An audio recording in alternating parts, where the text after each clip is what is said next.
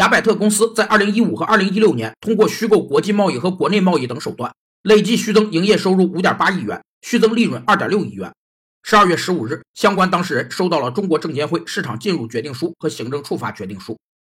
财务造假是指行为人采用各种欺诈手段，在会计账目中进行弄虚作假、伪造、变造会计事项，掩盖企业真实财务状况、经营成果与现金流量情况的行为。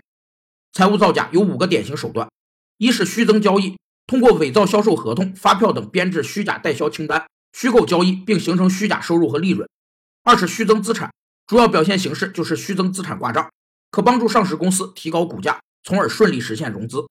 三是虚增收入，主要是为了增加利润，粉饰财务报表；四是利用过渡性科目来调节利润；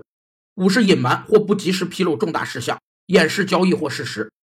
目前。雅百特公司的董事长、部分董事、监事、高级管理人员等十二人已集体辞职。